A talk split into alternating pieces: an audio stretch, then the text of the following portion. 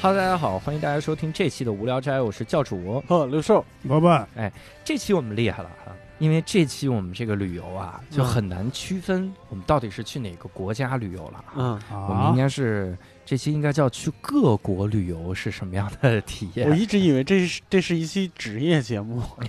呃，是吗？哦，这是一期职业节目吗？嗯但是呢，我们这个嘉宾呢，因为职业的这个特色哈，嗯啊，或者说之前的从业经历哈，它是跟这个旅游是息息相关的。嗯而且嘉宾的名字也特别的厉害，这也是我们聊过的一个物种。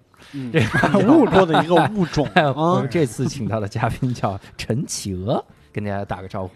Hello，大家好，我是陈企鹅。哎呀，你看，这是这南极也有这个语言背景，这是一个科学的奇迹，这是 企鹅会说话。嗯所以你看，应该是能看出来嘉宾这个不方便暴露这个真名哈，嗯怕震撼大家。也是这个能请到陈鲁豫老师啊，反正真名不知道，听声音应该叫志玲什么之类的。哎志玲老师啊，陈志玲哈。我们呢，这个这期节目本来为什么六兽觉得是聊这个职业呢？嗯是因为啊，嘉宾之前做过一个呃，这个我们都觉得很陌生的一个职业，嗯叫境外导游，是吧？有过那么一段这个职业的经历，是吧？所以在去年的时候，其实嘉宾就已经给我们投稿了。嗯然后投稿了之后呢，我们拖到今年才录，啊 拖到久到什么程度呢？嗯就是久到哈，嘉宾自己来吐槽说，幸亏拖了这么久。然后我们最近还发生了一件值得分享的事儿，我对，我当时看到这个我都老脸臊的呀。对，这个时候就别用我们了，就是你，好不好？对不起，呃，都怪恒仔，这跟人家有什么关系？我是个老脸被臊的呀。嗯但是这个说明也是一个完美的巧合嘛，啊嗯，我们就得问问哈，嗯最近发生了个啥事儿？嗯，我不知道大家有没有看过一部电影叫《幸福终点站》，来看过，嗯幸嗯也叫幸福航站楼啊。对，就是 The Terminal。然后它里面大概就讲的是，呃，男主人公因为一些种种阴差阳错，然后他被困在了机场，大概好几年的时间，具体我不记得。嗯然后，嗯，我的当时的经历就有点类似。我是在呃去年的八月底的时候，因为种种签证的阴差阳错，我被困在了哥本哈根机场两天两夜。然后有一句老话叫做“淹死的都是会水的”。我作为一个资深的出境游行业从业者，我就被淹死了。嗯这个事情是这样的，就是申根签证呢，它有两个不同的概念，一个叫做签证的有效期，一个叫做许可停留时长。嗯那么签证有效期呢？我当时的签证有效期从七月二十八号一直到八月二十四号，这是我的签证有效期。但是我当时入境丹麦的许可停留时长是十三天。我把这两个概念，就是我没有注意到这两个概念其中的差别，导致我以为就是我可以随意的延长我在丹麦的旅行计划，嗯导致我在丹麦多停留了九天，导致我在出境的时候就被那个就是边检小哥哥给扣下来说，你这不行啊，你这犯法了，你这停留的超时了。我说啊，要死。然后 不至于要死吧？不行啊，这是丹麦这个风考这个太严格了。，哎呀，也不给人改过的机会，这是。就我给大家描述一下为什么我当时就觉得要死，因为我当时经历了特别，就是觉得还挺伤心的。就先是被扣下来了，然后就被放在一个小黑屋，然后就会有警察来找你填表。他让我签了一堆材料，然后再把我带进一个那个，就是电影里头都会看见嘛，就抓到嫌疑人嗯以后会有一个就是拍照的过程，就是要给你正面啊对背正面、站在一。个大柿子前面，呃，丹麦机场的那个拍照室里头没有没有嗯那个大尺子，但是它嗯在一个白墙那里，然后让我正面拍，左面、右面、后面，然后还要详细记录我的身高和体重，嗯然后后来得把那尺子披上去。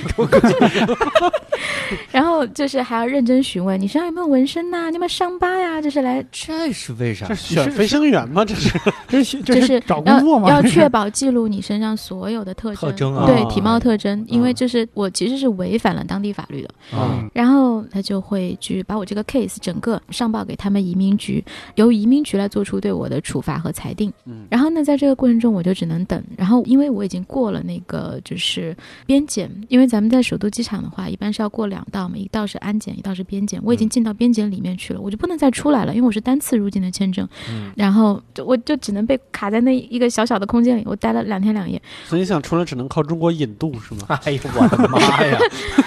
嗯，最后就我是被押上飞机，然后踢走的。这不还是引渡吗？被不驱驱逐出境，等于是没错，理论上是驱逐出境。如果嗯一定要沿用这个法律术语的话，是驱逐出境，因为我属于就是呃非法滞留。嗯嗯然后当时就是让我等这个移民局的裁定，就等了整整一天，因为我是当第一天的中午进去的，然后直到第二天的下午四点钟，我才收到移民局的裁定。那么在这个过程中，就是我都被放在机场，我跟我的行李不在一起。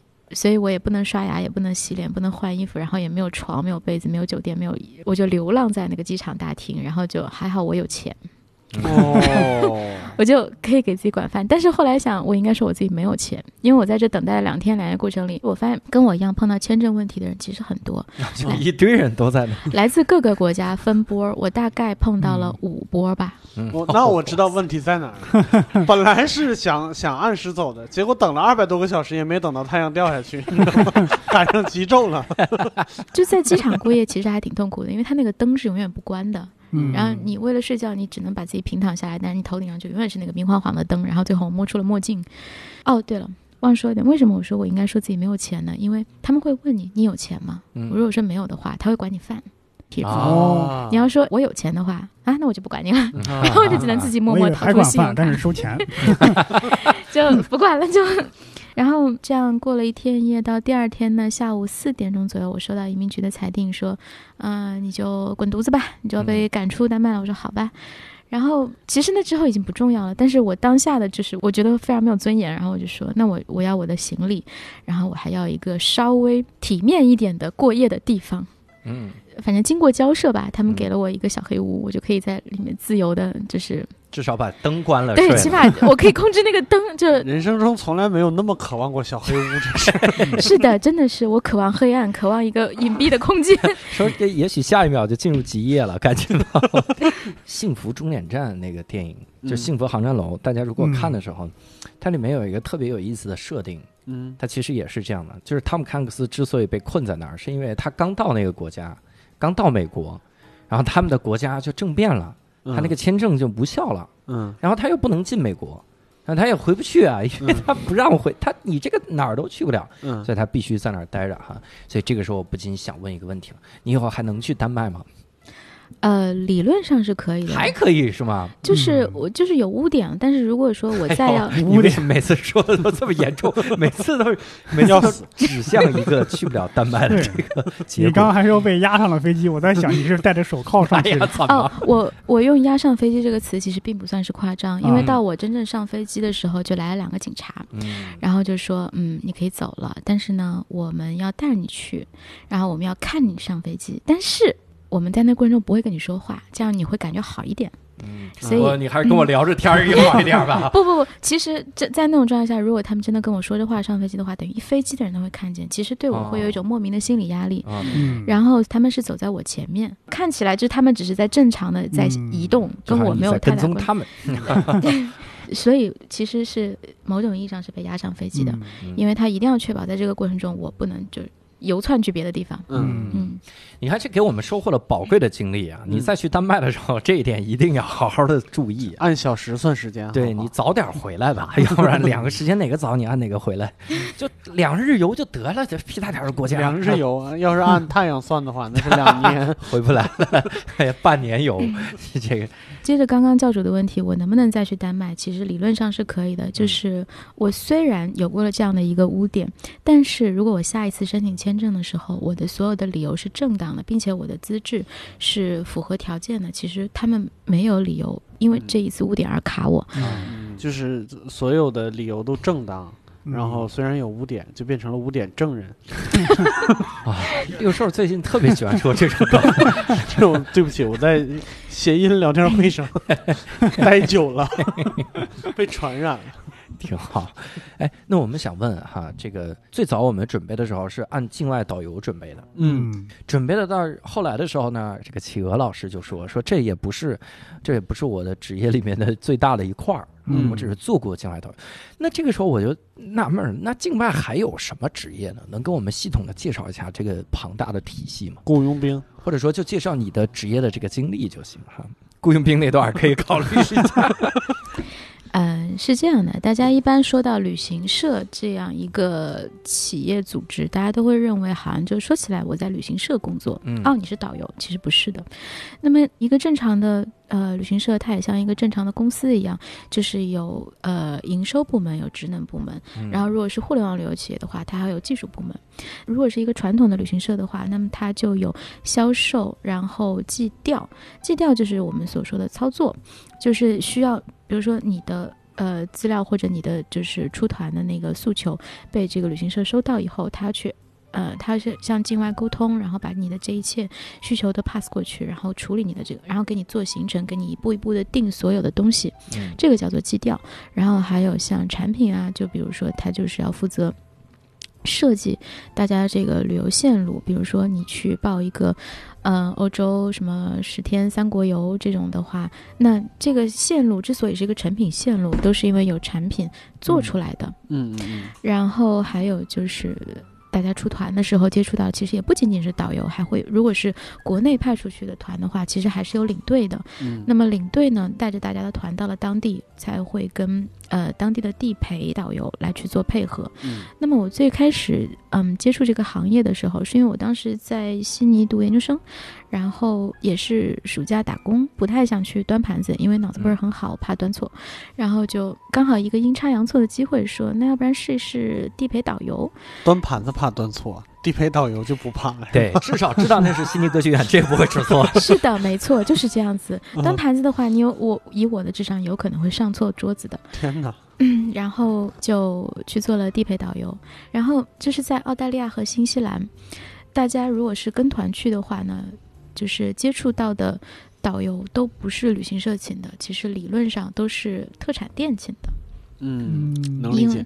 因为、哦，嗯 专门让人消费的线路。嗯对，所以就一路，其实你们这个团，比如说从无论你是从墨尔本还是黄金海岸还是悉尼入境的话，其实你们这个团入境的第一第一站，你们的消费的记录和情况都会被完整的记录下来，然后就被 pass 到下一站，所以一站嗯一站一站一站，它是保证这是一条完整的链条。哦，先收集大数据，嗯。然后针对你的消费习嗯，惯。不。仅仅是收集大数据，而是嗯你在、等于说是记录你的足迹。嗯。当然，我说的都是很早以前了，大概嗯。在一一年、一二年的时候了，嗯。就暴露年龄了。啊。然后，嗯，那个时候就是在澳新线的时候是这么做的，啊，就是领队也好，然后特产店也好，其实他们把每一个团当做是一个生意，他们是要买人头的。那么这个人头 费人，头，我我误会了，真的。对然后这个人头费其实取决于你这个团的团的质量。消费能力。对，嗯，嗯其中消费能力就是最差的，可能是老师团。啊，能理解。哎，嗯。我都那我也能理解啊，嗯，人又理智，然后那个工资又低。主要是后面，主要是后面，我要有那么多钱，我也不理智。然后呢，像我们这种就是学生兼职导游，因为澳洲的旺季是夏天嘛，因为那会儿是正好是中国国内的春节，我们这种学生兼职导游一般都是会做他们就是出境前的那么一两天，嗯。就是专专门做那种从悉尼出境的团。所以我做这份工作其实就做了十天，嗯，然后十天是挣了我两门课的学费。哇，很这个时候。就很辩证啊。对 两门课学费是多少钱？对，我在想，按照当时的汇率的话，大概是四万人民币左右。四万人四民币万人民币。十天，你们这个呃，在北京有地陪吗？然后还需要怎么着？嗯我现在想问你，你在哪个学校？对，去哪儿填表？然后你是这这样想的？你在那学校修几门课？就是现在旅游行业已经就冰冻了，所以啊，这种好日子已经去不复返了，大家就不要多想了。啊，怪不得。但是这里面也有一个非常有有一点矛盾的事情，就是嗯，我们其实都是被台湾师傅培训的，嗯因为其实这种低价团，然后用消费和回扣来养活整条产业链上的人的这种模式是台湾人创嗯创造出来的，嗯所以。我们是直接被台湾师傅培训的，然后当时我有了这一这样一笔我还挺开心的收入之后，我很高兴的跟我妈讲，然后呢，好巧不巧，我妈在与此同时，她自己也去台湾玩了一趟，然后差不多我挣了这么一笔钱，然后我妈在台湾也就花了这么一笔钱，嗯，就是你干的呀。羊毛出在羊身上，没错，这这时候是不是开始信佛了？讲报应了。没错，我到现在就是，其实我是一个就是准佛教徒，准佛教徒，然后后来就毕业回国了，然后在国内做第一份工作其实跟旅游没有关系，后来想跳槽的时候，后来想想说算了，我还是喜欢旅游，嗯就还是找相关的工作吧。只要锁住自己的妈妈就可以了，不要让她出去。对，这次就吸取了上次的经验吧。后来我在国内正式的第一份全职的旅游行业的工作，是在一家高端定制的旅游公司做市场。嗯，这家公司的话，它所有行程都是英文的，所以需要有人翻译。然后还有就是，它在当地绝大部分情况下，这些导游是不会说中文的，所以就需要一个随团翻译。所以因为这样的情况，我在这家公司也有过几次就是带团出去的经验，但是并不是导游，也并不是领队，而是一个翻译。嗯因为起起到一个沟通的工作。后来又换了一份工作，就是给某个欧洲国家做他们在中国市场的市场推广工作。然后呢，因为我之前有过一些带团的经历，所以在这份呃旅游局的市场推广工作里头，我也需要去带一些团去到这个国家，因为。就像我刚刚讲到的，在旅行社里头有产品这么一个职位，就是一些嗯、就是这些产品设计，他们需要去当地踩点、去采风，去了解当地的这些旅游的产品，然后来去决定是否要放在他们的这个产品线里进行售卖，这是一点。还有一点就是媒体老师，他们有的时候要写一些比较有意思的稿子，或者一些录一些比较有意思的节目的话，嗯也是需要跟旅游局联系，然后旅游局视情况，主要是预算情况嗯和主题，然后看是否要把他们就是带去，然后去让他们就接触到当地这些比较有意思的信息。嗯所以是因为这样有一些啊、呃带团的经验，嗯，所以我并不是一个全职的地陪导游。嗯，那我们我想一个一个的问啊，主要是嗯刚才说到中间的时候，我就一直开始想象了哈，这个高端定制旅游它是个啥样的？对 它有就高端。多高端呢？你 看六兽期待的眼神和语气，我我先问，一般这种团团费得多少钱？嗯，在我当时，嗯，我那段工作经历是从一三年到一五年。嗯那么在当时那个物价水平的情况下，团费呢不含机票，大概是呃每人每天一万人民币左右，哈，每人每天一万人民币，不含机票。不啊，含机票。那嗯下下一个问题是一般一个团有多少人呢？这个的话也有多有少，最嗯少的是两个人，嗯然后最多的两个人肯定不止一天一万吧？不止。嗯，两个人的话一般是定制了，啊然后就要根据他们的喜好或者他们的私人飞机可以飞的。他们啊他们的 啊，我明白这个意思了。我原来以为是高端定制，是说我为你定制一个高端的旅游项目，现在反过来，我为这个高端的人定制一个旅游项目，没错，你理解的没有错，就是这样子的。嗯是这个人本来就高端，我为他定制一个项目。看看他们私人飞机能停了。呃，因为不同型号的公务机的话，他们的那个油舱续航能力时间是不不一样的。像有常见的话，可能飞个四五个小时，那你可能能接，就是你从北京出发，那你能飞到的可能就比如说越南，嗯。飞到泰国都，嗯，勉强，就是加把劲吧。嗯，然后使劲儿飞嘛，飞快一点，省可能到，可能不到。我我现在明白为什么叫这个不含机票，啊 因为有的人他不需要机票。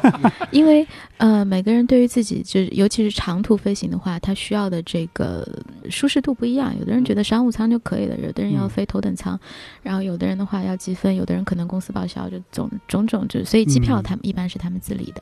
哦然后如果说他们要帮忙订的话，我们也可以帮忙订，但是机票价格相对是比较透明的嘛，所以这个也无所谓。然后第二个问题就是高端体现在什么地方？嗯啊，刚才没体现啊。体现高端是吗？就是价格只是高端的一个反应，但是嗯其实为什么让它这么表象。对嗯？它只是一个表象，那么为什么让它这么贵？其实是背后有原因的。嗯，嗯，嗯，开飞机的是中国机长，哎呀，这个张涵予，那旁边那个人不得挂外边了吗？就是大家容易有一个误解，就是。呃，我去，比如说欧美发达国家，可能要准备比较高的预算，啊，或者说我嗯可能会有特别好的体验，其实也未必。嗯其实真正的，如果你要有高端旅游体验的那个同样的体验的话，其实你要看这些欧美发达国家的，嗯，怎么说呢？他们相对比较有经济实力的人，他们会以什么样的方式去旅游？明白，平均水平都差不多，高端是体现在差异上的。嗯嗯，可能也可以这样理解。嗯然后，那他们会去什么样的地方呢？他们其实会去，反倒会去一些我们想象中可能不那么发达的地方，比如说非洲，明白，比如说印度，嗯比如说嗯中东，嗯，或者甚至是。他去那儿买军火去吧？，ISIS 是吗？其实像呃印度也是可以玩的非常的奢，但是我自己没有亲身去体验过，所以我还目前还没有发言权。我我为什么说这个是相对的呢？你比如说，我要在撒哈拉的时候，我天天都要喝冰可乐，这太高端了。啊，真的哦，这个并不是特别奇怪的要求。啊，哦你简直是 想象力，贫我是穷限制穷人了想象力。想象力，嗯、举一个例子，我们在非洲的时候呢，嗯、是住帐篷的。那么这个帐篷是跟大家想象的就是迪卡侬的帐篷可能不太一样。嗯那个帐篷它首先是这样，去东非大家可能最最重头的一个体验就是去看野生动物大迁徙。嗯嗯那么大迁徙它要形成的条件呢，肯定是动物要经过相对没有人打扰的地方，嗯它不可能冲过城市，不可能冲过人类的居住点，对吗？嗯所以你应该尽量的贴近动物活动的地方，嗯，那你能看到大迁徙的概率也会高一些。你看不到大迁徙的话，你也可以更好的融入自然。那么为了满足这样一个条件，就需要在非常荒郊野外地方给你扎帐篷，嗯同时要保证你有很好的体居住体验。嗯那么这个帐篷可能会就是所有的东西都需要人从就是城市拉过去，然后比如说嗯可能这个帐篷离呃肯尼亚的首都内罗毕可能有三百公里，然后也需要人开车用去，从帐篷的建材到马桶。到家具，到饮用水，到食材，因为你人在那里要吃喝拉撒，说好的融入自然的，呃，也很融入，因为嗯、就是如果你的帐篷数量并不多，只有两三顶的话，是非常融入的。哦，然后，呃，然后他们自然特别包容。对，比如说，就是它是，就说在这种帐篷里上厕所，它是没有下水系统的，但是它嗯有一个雕花木马桶，哎呦我的妈呀，这个细节讲究什么呀？就是这个感觉是是浮雕嘛，坐着还扎屁股呢。哎，这这这往这哪儿雕啊？接触的部位并不会有雕花木马桶拉出来以后，经过一个系统，可可以给你雕一个花，把它。哎呀，哎呀，然后，嗯、就是在这种 在这种环境下，你要洗澡的话，你也没有那样一个上水系统，所以嗯就是每一个帐篷配两个管家。嗯，你在出去玩的时候，他给你倒水倒到那个你你帐篷后面会有一个就是就是像储水器那样的一个一个容器，嗯，然后把水倒到里面，然后就你就可以洗。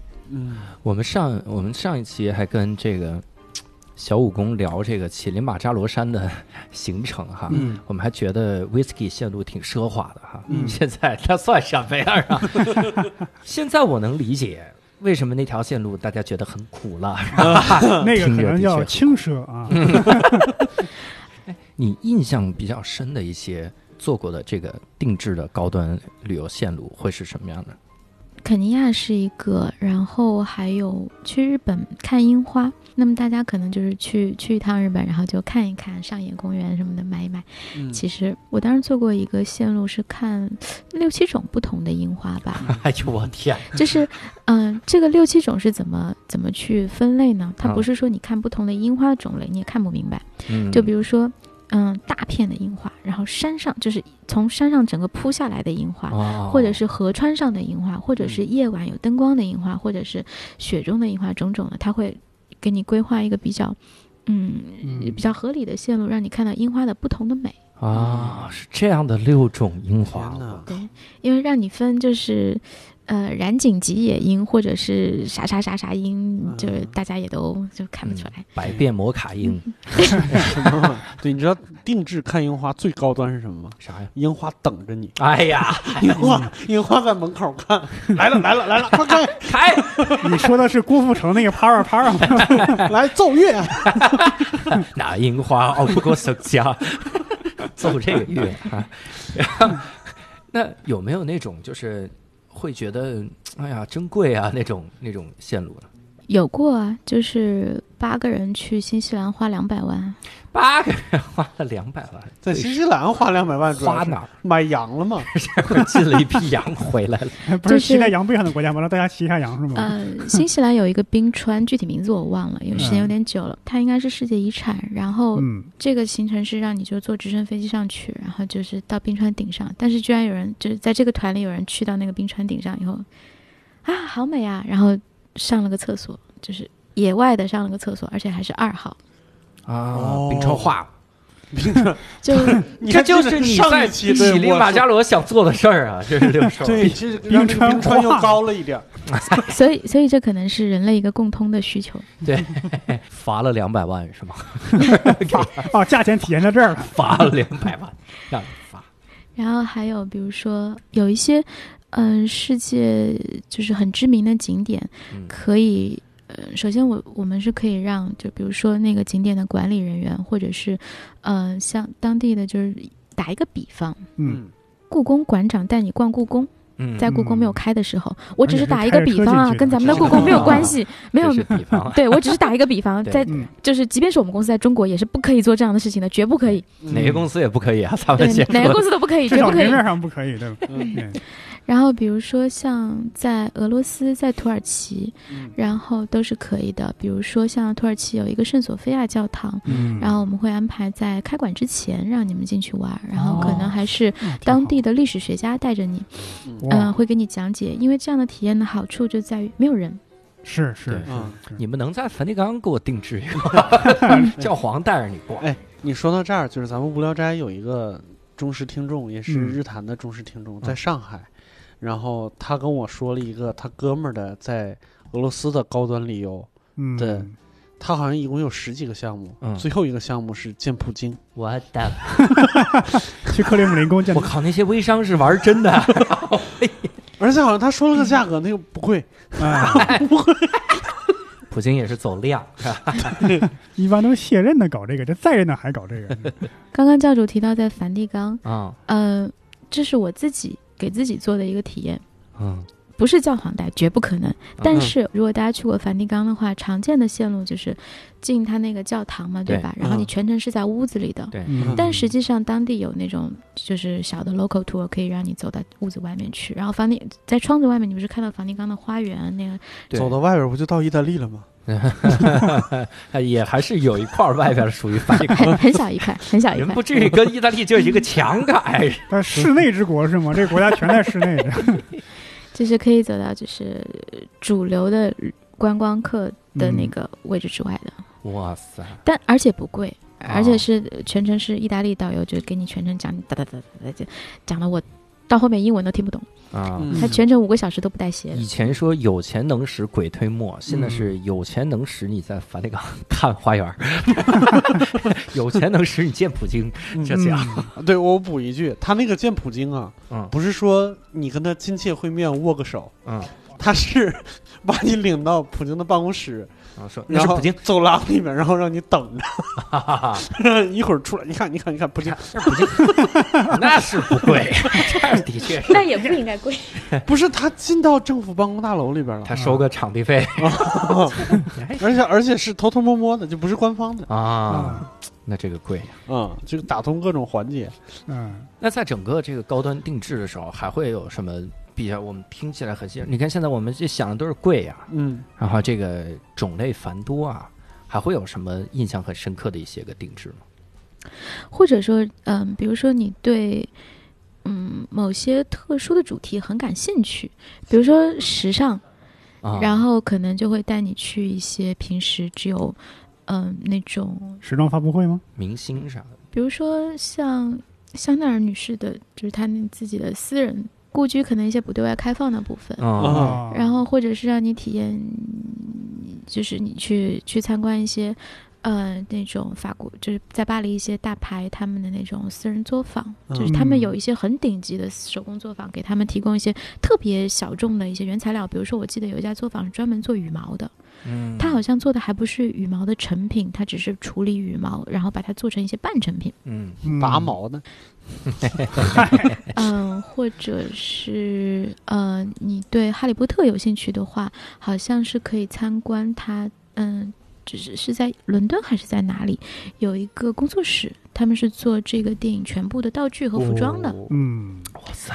或者你对空手道有兴趣，然后可以让你去那个《杀死比尔》里面做武术指导的那位大师，让他来跟你教你空手道或者嗯是剑道之类的，就是一些特殊主题。我们以前一直在想，这些人他退役了之后，退休了之后，他们拿什么为生呢？现在我们知道，我现在知道 我我也不知道我今天怎么了，我就脑子里边全是烂梗。啊，你说你对空手道感兴趣，把那个大师找过来，让他打你一顿。我是对空手道感兴趣，我花钱雇他打我，我让空手道大师给揍啊！我不对空手道力度感兴趣。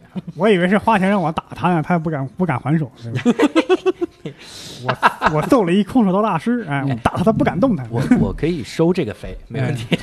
打我我也不动啊！哎哎，你我都不动了，你管我是不是空手道大师？我说了给多少钱了吗？你这有道理啊。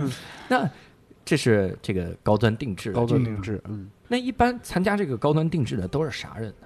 有钱人吧，对，这个我们应该也能猜出来 哈。哦，原来是这样啊！啊，我以为也是工薪阶层哈。所以后来做完高端定制这个这个线路之后，哎，我我想问你跟团去的那几次去的是哪儿？就随团翻译那几次，去了肯尼亚、埃及和约旦。这三个地方能有多高端？对呀，我就在想这个事儿。埃及摸那法老，你一摸他站起来了，不下。法老扒着金字塔的门说：“来了来了，奏奏乐。那樱花哦，然后放那个上学威龙，哪个法老啊？哪那个法老上海就能见，不用在埃及。那个地方能有多高端？因为埃及有很多神话，嗯，嗯然后呢，就是他如果刚跟你讲的话，你可能就听完就忘了。然后当时这，然后我们那个导游就是就把我们这几个团员都分个人分配了一个角色，然后就是就是继续。演一遍吗？对，没错，就是演了一遍，然后大家都记住了，之后就都用这个名字来称呼自己。嗯，然后，嗯、最有钱的叫宙斯。但是埃及神话里边有好多不能演的情节。谁演艳后？然后还有一点就是，嗯，去埃及的话，嗯，有一个很重要的体验就是去那个尼罗河坐游轮嘛，嗯。因为埃及是它是一个狭呃长条形的国土，开罗在北边，也就是尼罗河的下游，嗯。然后上游的话，沿着尼罗河，它两岸有很多神庙和古迹，所以坐船是很好的。那么像游轮的话，大家往往都会认为游轮要越大越好，其实嗯。不是这样子的，而是每个人分配到的服务人员越多，才是越高端。的，嗯，所以相对是不会每个人特别大得到的。资源越多越好，空间没错越大越好。没错，你搞一巨大的游轮，然后上面就是老婆哭孩子叫的，就是体验会哦差一些。是的，是的。然后所以就是呃，他会用稍稍微小一点的游轮，但是嗯，所有的都很奢华。然后嗯我也你也体验了一下，对。嗯。内河游轮是一个相对嗯、呃性价比比较高，能让大家得到比较好的体验的这样的一个旅游方式。嗯。这种内河游轮的话，在尼罗河、然后莱茵河、长江，还有嗯亚马逊河都有，包括像缅甸的伊洛瓦底江也有，哦，可以去查查最后这个。江我都没听说过我。对国家都不感兴趣，我就就想去前面去。哎对，然后我带的那埃及的那两个团没有做一个还不错的体验，但是我们公司可以做到的就是，比如说在金字塔下给你办一场晚宴呐、或者是给你演一遍尼罗河上的惨案，给给你盖呀！演完之后发现 真死了是吗？那个人一直躺那儿不动了，是吧？或者可能就会走到那个就是狮身面像底下呀，它脚底下呀，然后或者是，嗯、埃及有一有一个地方叫黑白沙漠，嗯然后还有水晶沙漠，可以带你去那里露营，然后也是就是比如说就有有厨师给你做饭，然后有甚至可能还有表演，然后呃。就一切的体验都非常好，然后你可以在那里看日出日落，然后晚上还会有大耳湖出来，大耳湖哦，大二胡就那个特可爱那个狐狸，哦，就是那个疯狂动物城，没错，没错，疯狂动物城那里那个就是看起来很小，但实际上声音很粗哑的那个、嗯那个大耳湖，哦就是沙漠埃及沙漠里头的那个、哦我以那个动物。为是出来个人给你拉二胡。哎，你最近怎么了？这是我刚才真的，我这个不是谐音，我刚才想着怎么会还有个大二胡对你 大二胡，你的所有的谐音来自于你的重听，你知道吗？幻听了你都。那那你在埃及的时候，觉得那人怎么样吗？你再高端，你也改变不了那儿人。我们以前听说各种非洲的事儿的时候，我们可哦没少听说那儿的人。对，我只能说，文明古国的人民其实都是差不多的。嗯、把这个文明啊、哦留在了古国。留在了留在了古代。但是还挺好的，因为就是我自己对于旅游这个事情的看法，就是你你通过什么样的人来打开这个国家，嗯，会直接决定你对这个国家的印象，甚至于这个国家所背后代表这种文化的印象。嗯，我打开方式还挺正确的，所以我觉得还不错。你这都不是正确了，你 这是奢靡。你这是拿钱打还硬打呀？这是。嗯，但是这给我留下来到现在都还受用的一个遗产，就是我现在就是如果任何人要跟我一块儿去埃及的话，我可以从沿着尼罗河给你整个从头讲到尾，嗯，因为我翻译了两遍嘛，所以都记得。哦，就是当时我们去的时候，因为相对游客还不那么多嘛，嗯。然后在国王谷就已经是尼罗河上游了，然后在国王谷的有一些墓室，我们走进去的时候没有那么多游客，那么看墓室的的那个工作人员，他就在四下无人的时候，嗯。他就会说，你们可以悄悄的拍照，虽然这里是禁止拍照，但是我可以 special for you，其实就是嗯嗯。给你哦。一点点，小费，对，然后他就。他就会帮你关上门，然后就你可以在里面他还帮使劲拍你关上，门呢。在墓穴里关上门，就你一个人就这因为那种墓穴里面，它的四壁都是有很漂亮的壁画的，哦，所以其实不能拍照，是因为因为暗嘛，你要开闪光灯。嗯，但是，嗯，你光对他不好。对但是他们可以悄悄的，嗯，哦他们希望现在没有这种情况了。啊，希望。而且甚至他会在里面就是帮你 cosplay，因为、啊 因为在那种就是你在埃及多少大家都会有一条围巾嘛，嗯，挡风、挡太阳、挡沙子什么的，然后他就会教你，呃，怎么用围巾打出当地人的那种那种样式，我到现在都还会打，嗯。然后帮你 cosplay 一下，然后就就很像当地人嘛，还嗯。摆各种姿势，是不是让你侧面贴在墙上拍一张跟，对，随随意，那 这个手这样伸着拍了一张跟埃及壁画人的样子？对姿势随意，那真是让你当法老。我发现这对真是个很安全的方式，就是他也没办法证伪，就是你拿着你在里边拍的照片拿出去给人看，然后真的有人较真儿拿拿回去对质，说这肯定是假的。嗯，就我们这儿不让拍照，你不知道吗？应该不会。嗯然后还我还有一个印象，就是在卢克索神庙，那那个神庙的嗯一大特征就是很很多很高的那个柱子。嗯然后呢，就当时我的游客已经四散都去玩了，然后我就自己在那儿溜达，然后就发现柱子上 就是从高到低刻着各种文字的到此一游。哦，我但是我没有找到中文的到此一游，嗯就比如说什么呃 Peter Smith 一八六四，嗯或者是什么。一八六四，对八六四年这么就他妈这么没有文明。是真的，嗯而且年年代越早，它刻的那个位置越高，嗯因为沙子，哦，嗯比如说他，呃，一八六四年他来的时候，那个沙子还埋到那个柱子的一半的位置，嗯，然后，嗯、后来慢慢的人们就清理沙子嘛，那你嗯。能接触到的柱子的部分就越来越多，对，所以后面越往下反倒年代越近，嗯。所以大家都喜欢刻到此一游，哎，反正我是没有看见中文的，嗯。嗯对，擦的挺干净的。对，我是中国人去了，用这个英文刻。用英文刻的，我用英文给他刻一个。你看，这是当时高端定制了几次去的这个这些地方，后来换了一份工作嘛，换的是什么样的工作？嗯，后来那份工作简单说就是，比如说大家想要出国去玩儿或者去哪里玩儿，那你肯定会上网去找资料、找攻略。那么你没有想过是什么人让你看到这些资料和攻略，什么人让你看到这些信息的？嗯，我就是那个背后的人，哦，哦，是你让我们看到的这个。对 我仅做显示器的，仅限于我的 哎，辛苦您了，这个显示器啊，我们也是经常用啊。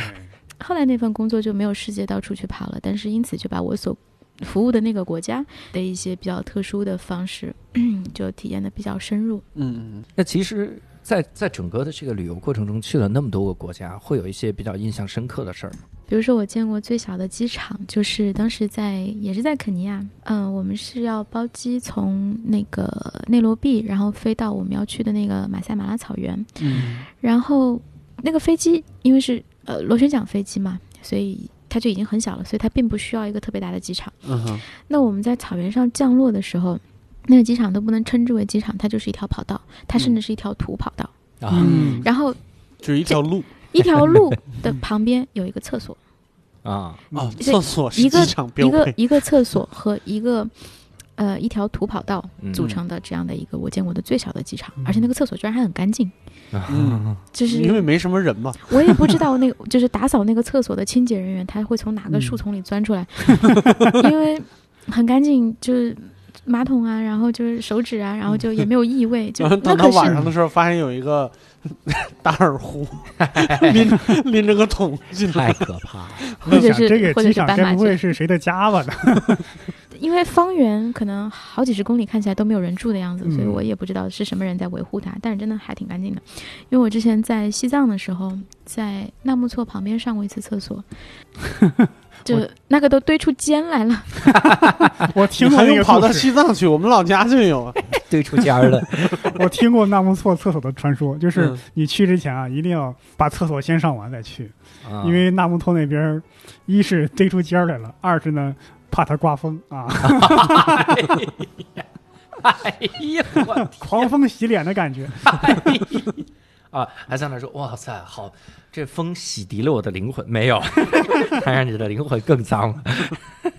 然后还有一次，就是因为我们在非洲是住帐篷的嘛，嗯。然后 一个人一个帐篷，然后有一天晚上睡到一半就被吵醒，就觉得好像有什么东西，然后因为我们那个帐篷还挺大的，就可能内部有四十平，嗯，就进门先是睡的地方和你的起居的空间，嗯。然后再往里走是你的那个卫生间，嗯。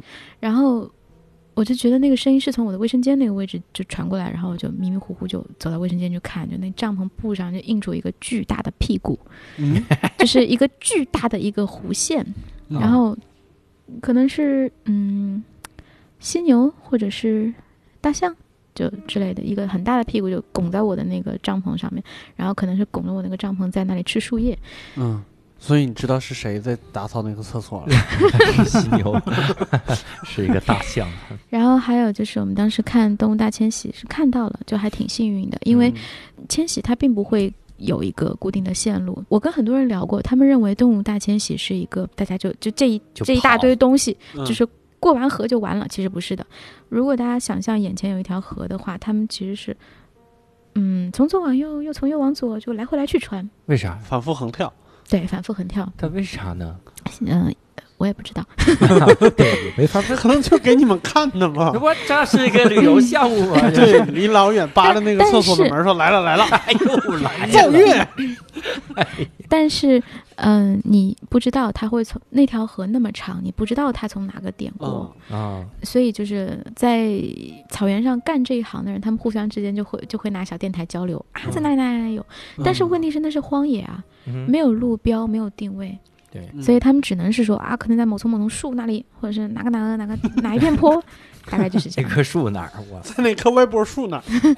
动物大迁徙那次是也是高端定制的那次吧？对，没错哇错，塞，那那人们在哪儿看呢？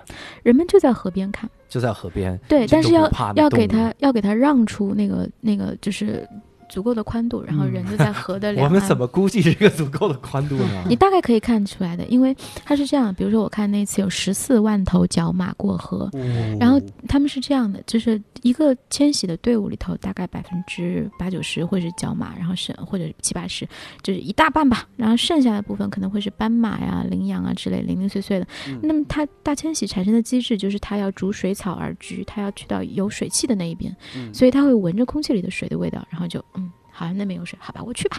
然后就跳过去。然后这帮他们动物也挺蠢的，闻着水的味道，然后跑到河那儿，怪不得反复的跑了。说我怎么就觉得这水在中间儿？他们他们也并不能有人定点在那儿站岗呀，然啊后打个电话说，哎，狮子那边有，并不能。第六棵树那儿有对，然后这个大迁徙开始之前，他们是会，他们是先聚集，会聚集到某一个河岸边，然后就是会派出一些先遣小分队去试这个能不能过去，嗯嗯然后，所以你大概可以估计出来，就是他们要用多远的距离来过这个河，你可以留出他们的缺口，然后人就在河两边在车上看，嗯然后。呃，如果那个河岸太陡峭的话，那可能头几个先遣小分队就摔死了，然后大家一看，哦，过不去，那算了，换地方。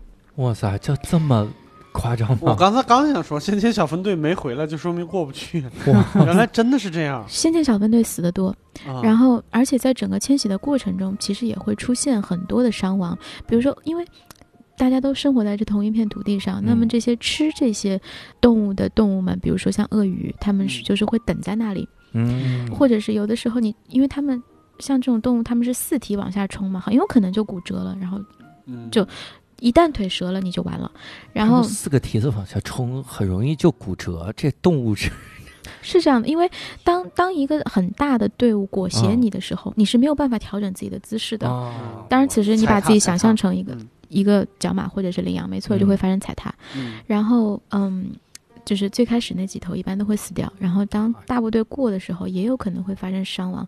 然后我们当时，我记得当时有一个有一个角马，它过了河以后，因为我们在河这边，然后他过了河以后，就是一拐一拐一拐的从我们的车旁边走过，然后我们我就问导游，我说那他是不是就就不行了？我们要不要就是有没有那种救治的那啊种机构？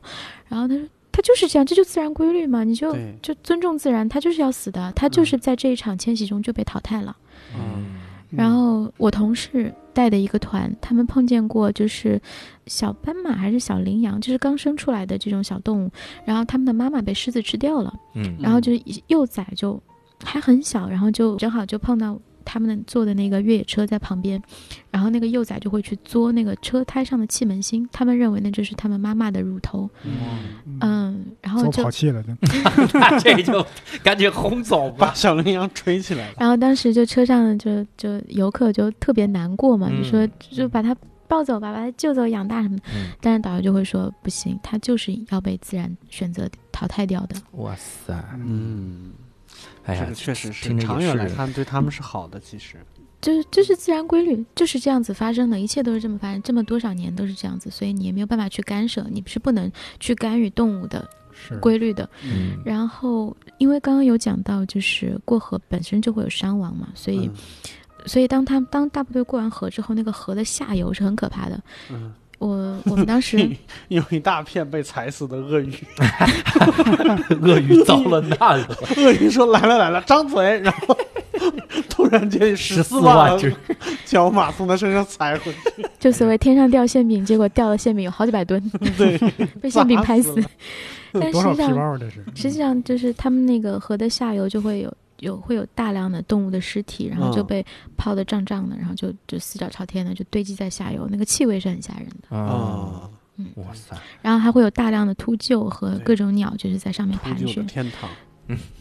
然后我们当时 就是为了翻译嘛，还还受过还接受过一点点小小的培训，叫做比如说你在野外看见一具就是动物的那个尸体，它有可能吃的已经被吃的就剩骨架了，有可能被吃了一半，嗯你可以大概分辨它是被哪些动物吃过，为啥呢？撕咬的痕迹和吃的部位。哦，啊一般来讲，可能狮子它就会吃内脏和肚皮柔软一点的部分，嗯然后像如果是猎狗，就是那个猎猎嗯，我知道，就是很难写的那个猎，对，很难写那个猎，然后长得也比较丑，叫哈伊娜。嗯然后哈伊娜吃过的部分就就要干净很多，但是嗯它会就会在骨头上留下那个就是牙印和会有印记。吃的比较狠，对，然后有的时候也会有那个就是鸟啄的那个痕迹，嗯就是秃鹫。啊，嗯，哎，这种东西如果你亲眼看了，还挺残忍的哈。嗯，所以有钱人都喜欢看这种东西啊，吃 的就剩还有一种上面有一些刀叉的痕迹，那就是有钱人。玩儿挺嗨呀。就是怎么说呢？就是一种让你去以一个比较舒服的方式打开这个目的地吧。比如说，你可能在一片就是小小的高岗上面刚看完日落，就是你你刚开上去，然后就发现那上面已经有给你准备好的那个鸡尾酒桌，然后你可以在那边喝鸡尾酒一边看日落。嗯在你刚看完了这些厮杀自然的选择之后，嗯，嗯，抚慰一下你的心灵。感受一下这个星球。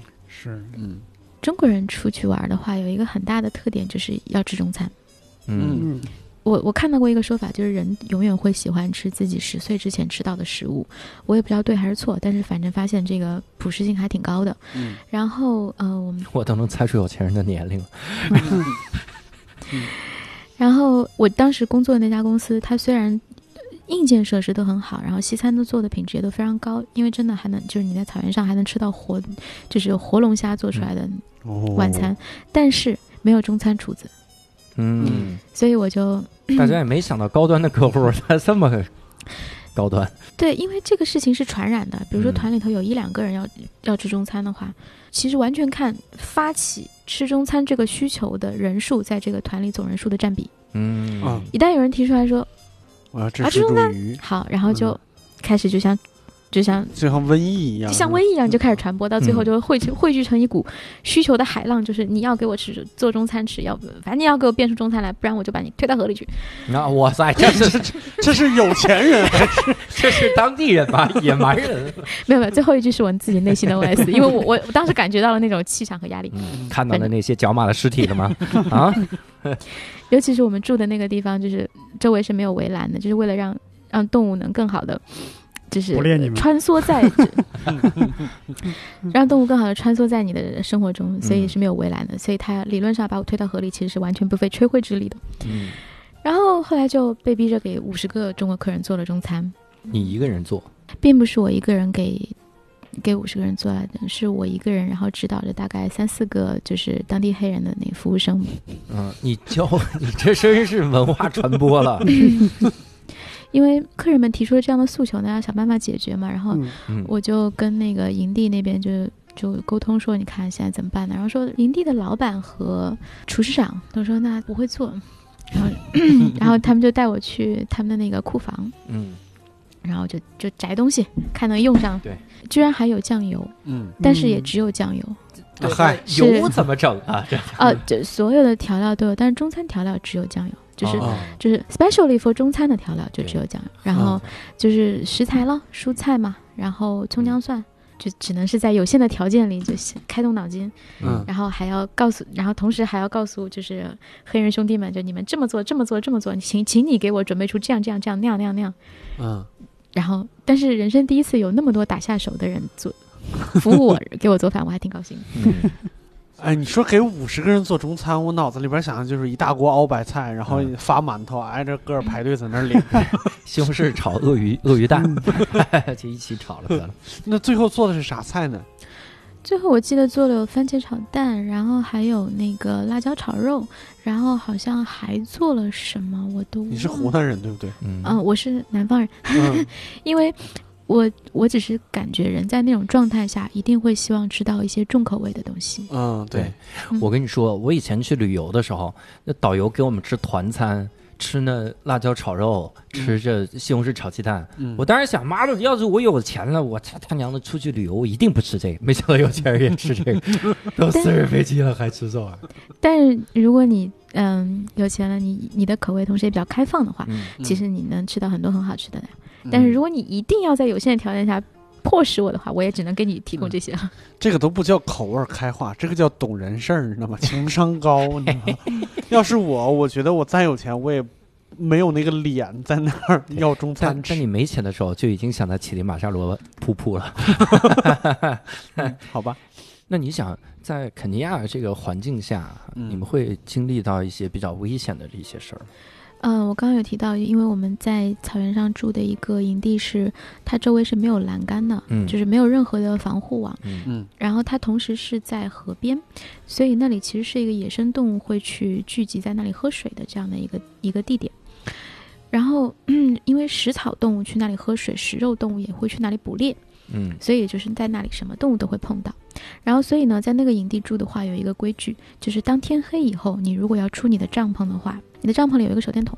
嗯然后你要拿着手电筒出来，然后打开它，然后对着前方晃一晃，然后树树丛里就会钻出一个黑人警卫，嗯，然后一定要在他的陪伴下去到任何你想去的地方。嗯，你自己是一个人是绝对不可以出帐篷的，有了，死了白死。那有了他能，他是能单手打赢狮子，是这么着？心理上感觉好啊，过一是点。啊就是至少我有有百分之五十的机会能跑赢他。脑子里边还在想拿手电筒晃一晃，要不然找不着这个黑人警卫。哎呀，哎呀，我刚才很努力的没开这个玩笑，我 他一咧他一咧嘴不就行了？也看不见。哎呀，这黑人警卫是叫辛巴吗？这个 然后当时我有嗯有一天晚上我就要出帐篷，然后我就晃来了我的黑人警卫，然后我们俩就一块儿就是一边聊着天，一块去我的那个要去的地方。嗯然后本来一开始还就是比较正常的就聊啊说啊，结果走到一半，突然有一个地方特别的安静，然后他问我说：“你向你的右边看。”嗯然后我就向我的右边看，然后我就看到了四对小绿灯，嗯嗯，然后就是我跟这四对小绿灯之间的距离大概也就是不超过十五米吧，而且嗯周围没有任何的，就是围栏或者铁丝网什么的。嗯然后我就有点儿就是我就不能动了，因为巨大的恐惧之下，就是人是会僵直的。然后嗯我就我就只能就是挤出声音问他，我说：“哥，这这他妈是狮子吗？”他说：“嗯嗯。”然后 他说，然后他还他的话挺少啊，你没悟出规律吗？狮子吃话多的人，不，他接下来一句就给我补充了更多信息，叫做今天晚上左边看，不，他说今天晚上我们这片营地附近大概有二十八只狮子，哎呀，这他妈他数了这是吗？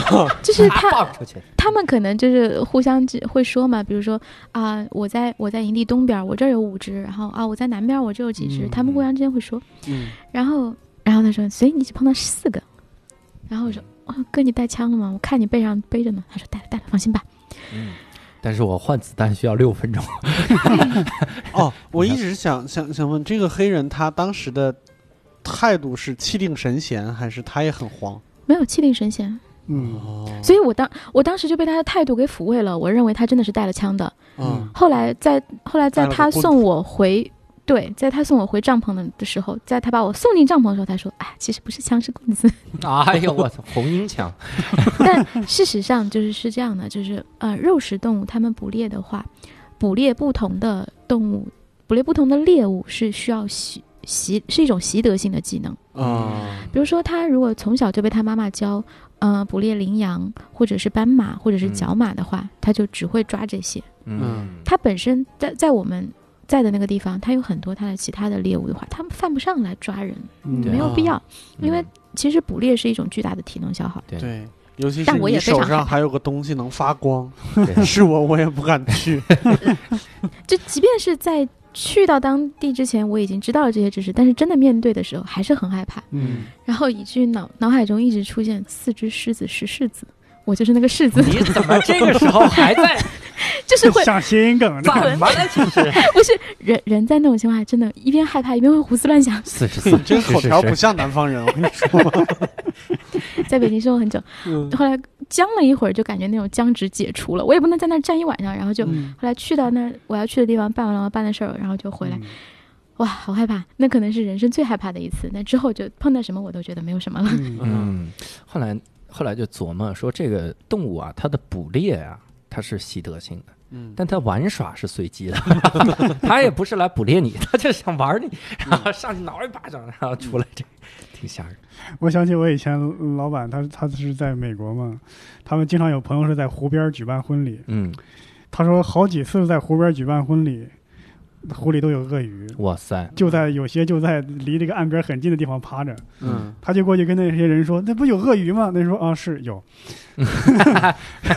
他说：“你不过去不就行？”他说：“你不过去不就行了吗？”我靠，那架不住他过来呀！就这么淡定。哎呀，没有关系，反正嗯鳄鱼轻易也不会咬人，犯不上。嗯，轻易不会咬人。对万一那天他想尝试，你怎么知道他是一个这个这个他是巧狮子里边开宗立派的那个。特立独行的鳄鱼？没事，这个鳄鱼它一般吃不了人了，就吞着一条腿。对，我就想拓宽一下这个狮子的边界。哦，好像我印象中我还研究过鳄鱼咬人咬嗯，鳄鱼捕猎，它是嗯咬住你之后，嗯它在水里转，嗯，哦对，是拧断，下来，对，嗯，嗯，就可能窗口会比较大一些。嗯，是你为什么要研究这玩意儿干对啥？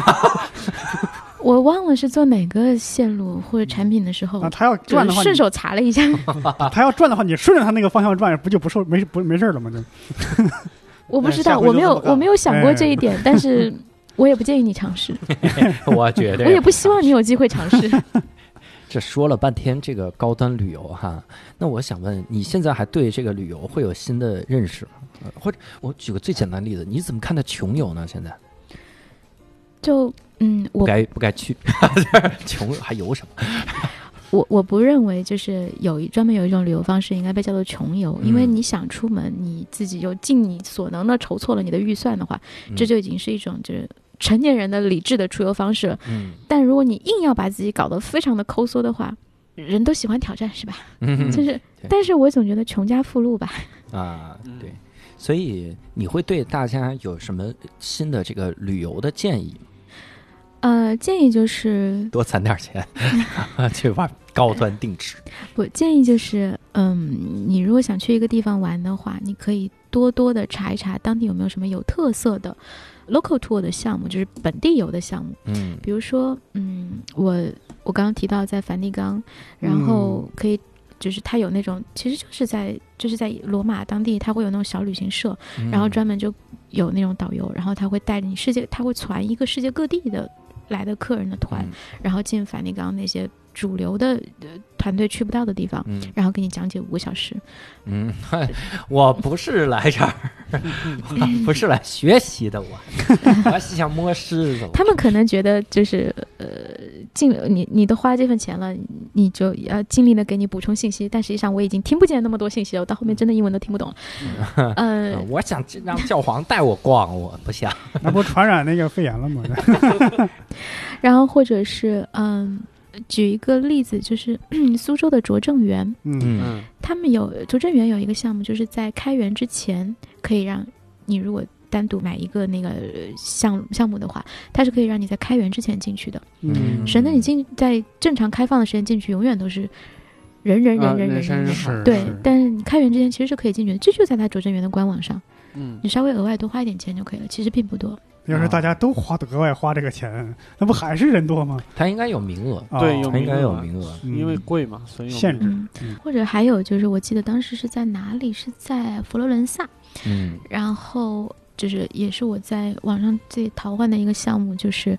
呃，在会有一场公那种中世纪的风格的宫廷晚宴，哎呦我去，他会有一个 去了埃及演神话，嗯。妈去了佛罗伦萨演这个宫廷晚宴，我记得好像一个人也就是四百人民币，嗯，嗯，这么便宜啊！中世纪也吃不上啥好吃。中，世纪这水平，他他是会，他是会这样，我记得印象中是，嗯，比如说在晚上七点让你去到一个小小的它的宫殿，也叫 Plaza，嗯然后进去之后呢，就所有的工作人员都是穿中世纪的一当地的服装，嗯然后呢，去了之后他会会有一个小丑。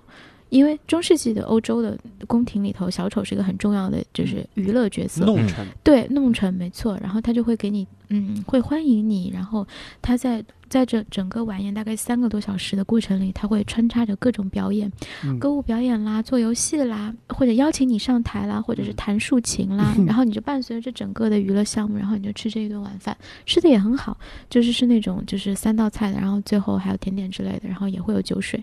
嗯嗯，其实你正常吃一顿饭是不是就也要一两百人民币？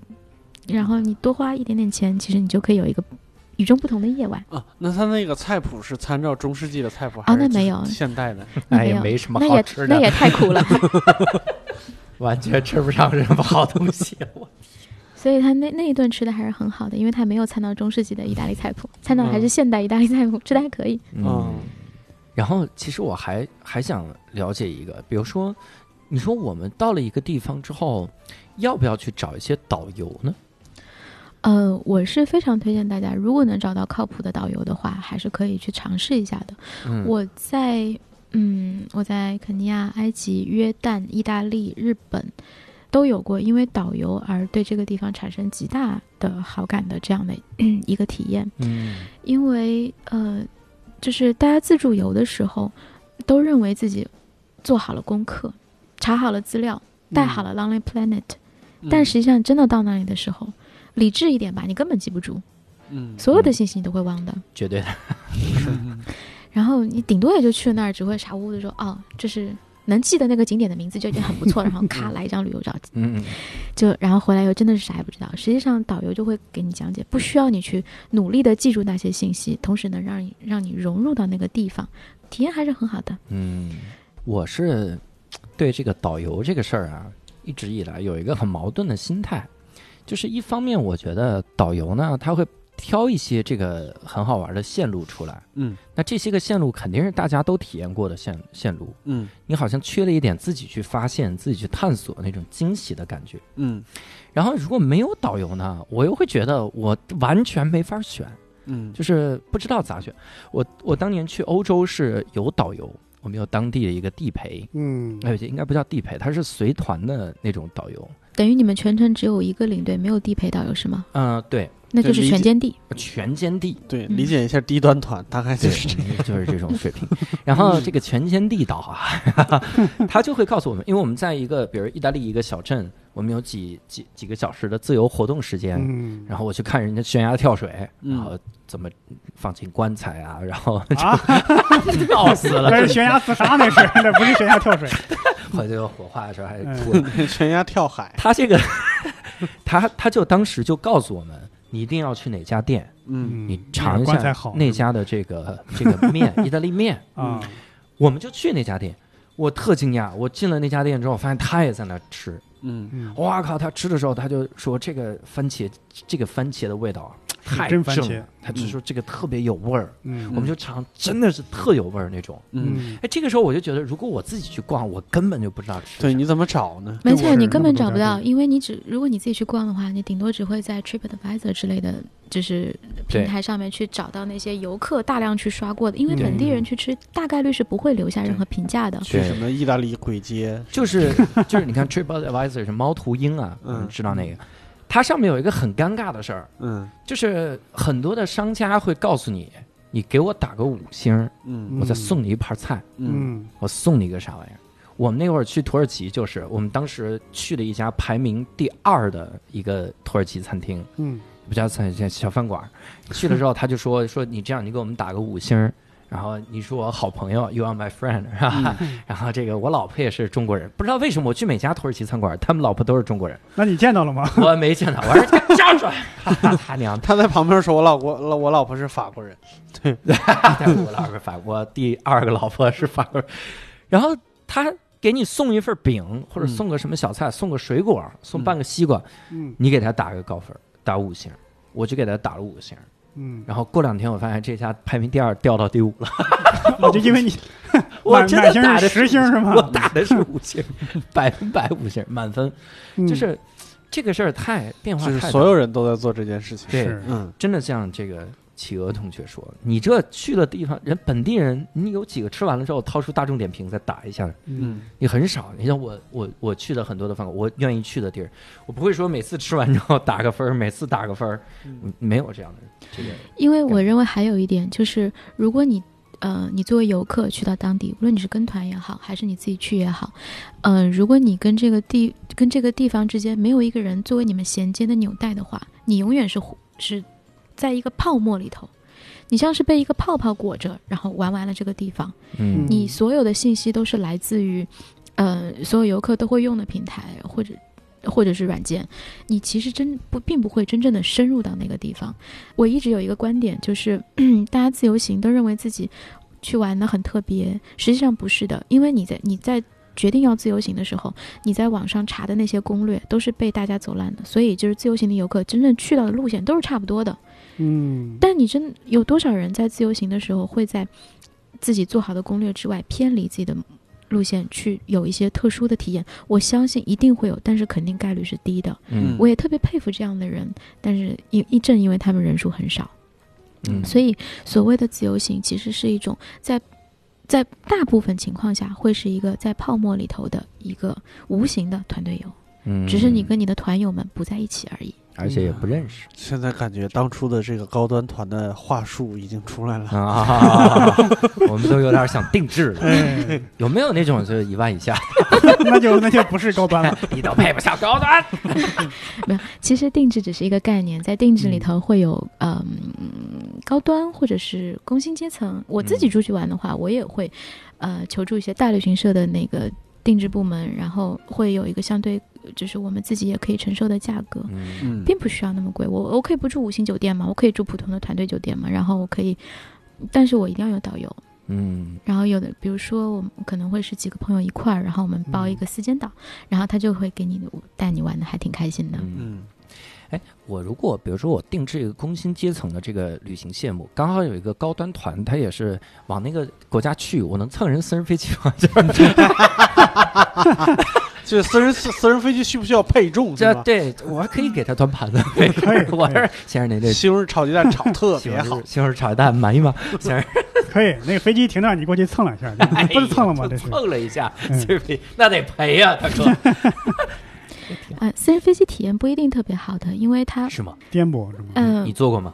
我没有坐过，但是，嗯、因为它的有的航距大部分是有限的，嗯然后，嗯，它本身我印象中好像是听说，本身起降也会比商业航线要更不确定因素更大一些，哦，但是我自己没有亲身体验过啊，我只是就是根据我的嗯对做的功课，所以如果要是有不准确的地方，坐过私人飞机的同学也就没关系，我们听众里边也没有坐过私人飞机的。他也不会在底下留言说不一定，不一定。如果有坐过的，请联系我们，来聊一期，好不对，好？我们聊一期，我们你赞助我们，你收购我们吧，求你了。我我玩儿那游戏我开过几回，那我也开那是战斗机。嗯，那我们我们最后啊，嗯还是想问这个企鹅一个问题哈，嗯呃，来到了这个非南极热吗？还是问物种问题？就是那你现在还会对旅游有一些新的认识吗？就是我认为，呃，如果是你深入的体验过的地方越多的话，其实这个世界对你来讲是越开阔的，嗯，因为你，嗯，觉得这辈子别的地儿体验不了了，太久了。可能也会有也会更有包容性吧，因为你见到了，呃就可能会发现不同国家、不同民族之间的人之间的差别并没有那么大。嗯然后，呃，还有一个小小的给大家普通游客的建议，就是如果姑娘们在就在旅游过程中拍照的时间能少一些的话，你会发现你的旅游的内内容丰富程度会极大的提升。啊，嗯，因为我见到很多姑娘拍照五分钟，P 图两小时，然后再发朋友圈，然后还要收集评论，基本上这半天就过去了，没有什么事情，嗯没有什么时间干别的了。是的，是的。嗯，我以前有个同事，他有个非常好的习惯，狂拍，嗯。但是不修。嗯。回来以后每周修几张，每周发一发次出哎呀，这个有道理，这个有道理，拿它来战胜枯燥的这个生活，或者你白天逛完，回到晚上回的回酒对，店，经常是是我看，就是他朋友圈咣叽发了一个巴厘岛上做瑜伽，然后扭头看自己捧着一个 Seven Eleven 在我工位旁边正啃，哦，说到巴厘岛，其实船宿是一个还不错的巴厘岛的体验。船宿，船宿是什么呢？就是比如说你们几个人，然后比如说六到八个人，你们可以包一艘游艇，你们就理解为游艇好了。嗯然后，因为巴厘岛它它周边有一片小岛，嗯然后包括像那个有科莫多龙的那个科莫多岛，嗯然后就是这个船就会拉着你去各个岛，在各个岛之间就是去玩，然后去住宿，甚至可以停在海中让你去浮潜。呃，因为它能让你住，就是更深入到海中间去，嗯。所以当时我们去船宿的那一次，我们在当在船上住了好像三个晚上吧，可以就是到特别海深海的地方去，所以呃，我的同伴们还去就是浮潜去看了那个魔鬼鱼，嗯。因为它在太靠近岸的地方好像不太容易看到，起码在亚洲不太容易看到，嗯。所以就体验还不错。然后在船上你可以看这。在船上看的日落特别美，日出也特别美，少年企鹅的奇幻漂流，嗯，差不多吧。好，好，哎呀，也非常感谢这个陈企鹅老师、陈企鹅同学哈，嗯从南极过来跟我们分享了这么多旅行的经验，主要是更让我们大开了眼界哈。以前我们认为说这个各个国家，你不就聊一下去那儿有什么风土人情不就行了吗？哈、嗯没想到还能聊去那儿怎么玩儿，嗯 就是到底怎么才能有钱的玩出来哈、这个感觉。啊、其实还有一个小小的可以补充的点，叫做欧洲有很多城堡已经改成了酒店。哦，哦，而且，嗯，他的住宿可能并不会特别的贵，因为有可能这个城堡主自己已经很穷了。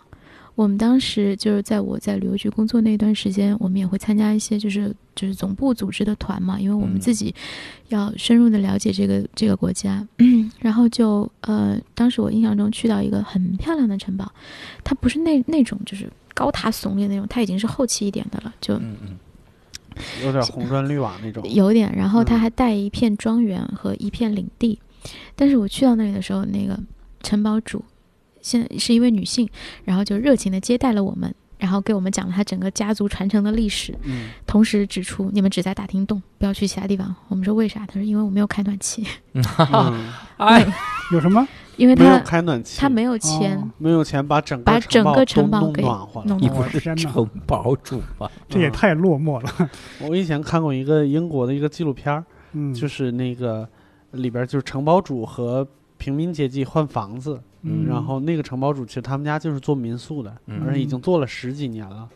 呃，我就感觉那个城堡其实和我们这边的，比如说北京的四合院、上海的老洋房差不了太多，就是嗯。这个东西已经有好多年的历史了，但是那个嗯。阶级已经变了。嗯，对，是这样虽然你可能就是他的那个床还是非常的嗯，恢宏，然后或嗯。者可能它端上来是是我领地上的奶牛出产的牛奶做的 奶油给你涂面包，嗯。但是你能感觉到其实他真的还日子过得还挺精打细算的。嗯，对，嗯。哎呦我那这其实也抚平了我们的一个疑虑啊，嗯。就是其实你玩的好不一定非要花很多很多的钱，嗯就是你想你花几百块钱啊，你就可以去这种城堡里面住一住 啊，你在梵蒂冈这个花园里面溜一溜是吧？嗯也希望各位能够有这样的这个旅行的打算哈，多去查一查哈。最主要的是多跟我们交流，然后认识认识这个企鹅同学哈，嗯问问他这个怎么走哈，看有没有这方面的这个产品，再给我们推荐推荐哈。所以呢，怎么去南极之类的。呃，所以呢，如果各位想进入到我们的线上的听友群来跟我们进行交流，那可以搜索微信号“无聊斋二零二零”，无聊斋就是拼音，搜这个就可以进入到线上的听友群了。我们在里面好好聊一聊哈，咱们这个高端旅游到底是个什么样子。哈。那么今天呢，也非常感谢企鹅同学从南极过来跟我们分享这些知识，然后也非常感谢各位听众的收听。那我们今天呢就到这里了，我们下期再会，拜拜。拜拜拜拜。